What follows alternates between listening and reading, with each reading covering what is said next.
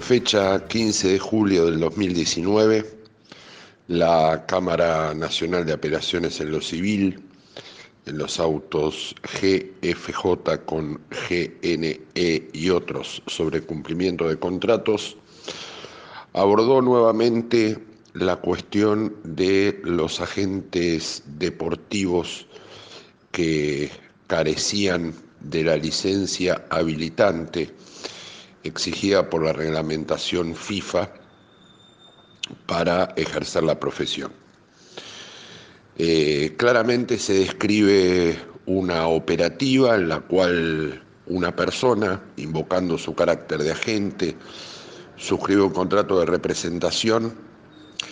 y luego eh, reclama la eh, el cobro de sus estipendios o de sus honorarios por la actividad realizada.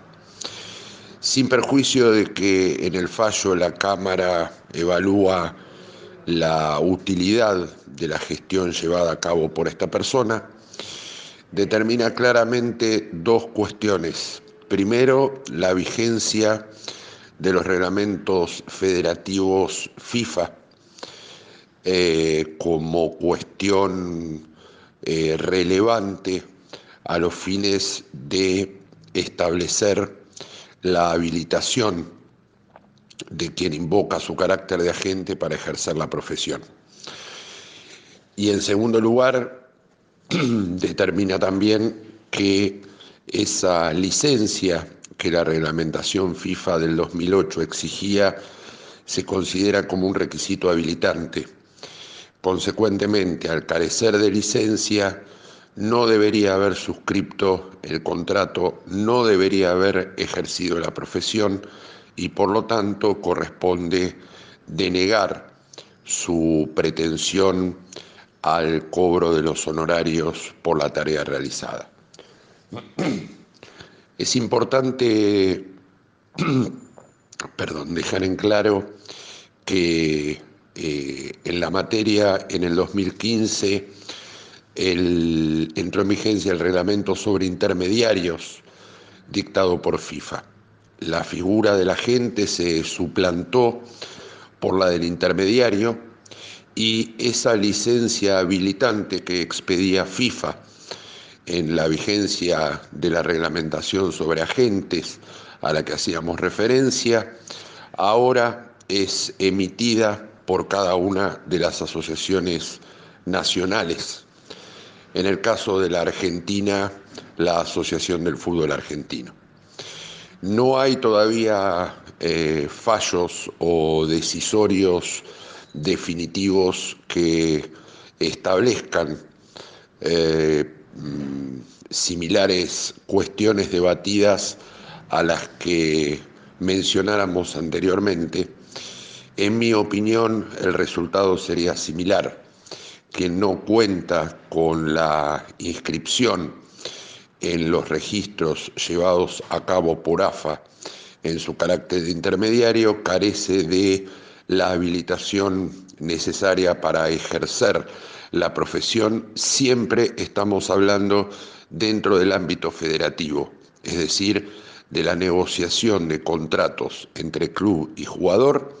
y a su vez de la negociación de una transferencia de un jugador entre dos clubes. Nos llegan noticias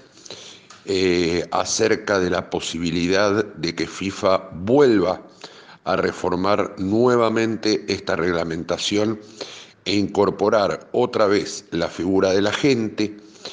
como estaba previsto en el reglamento de 2008 aunque con un régimen de mayor control y mayor transparencia. Habrá que estar atentos a estas circunstancias a fin de determinar eh, si las evaluaciones que la jurisprudencia argentina realiza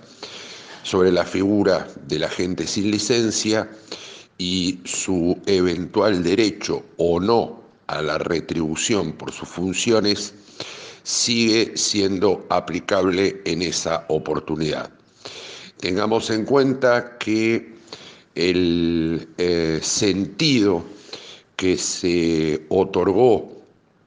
al decisorio que estamos comentando ya fue en reiteradas oportunidades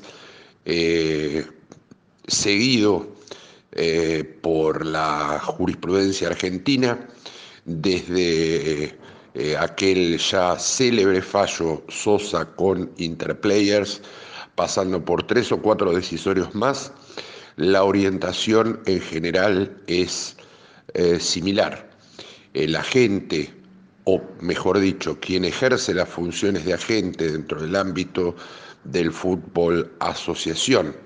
careciendo de la licencia habilitante exigida por las reglamentaciones, tampoco tiene derecho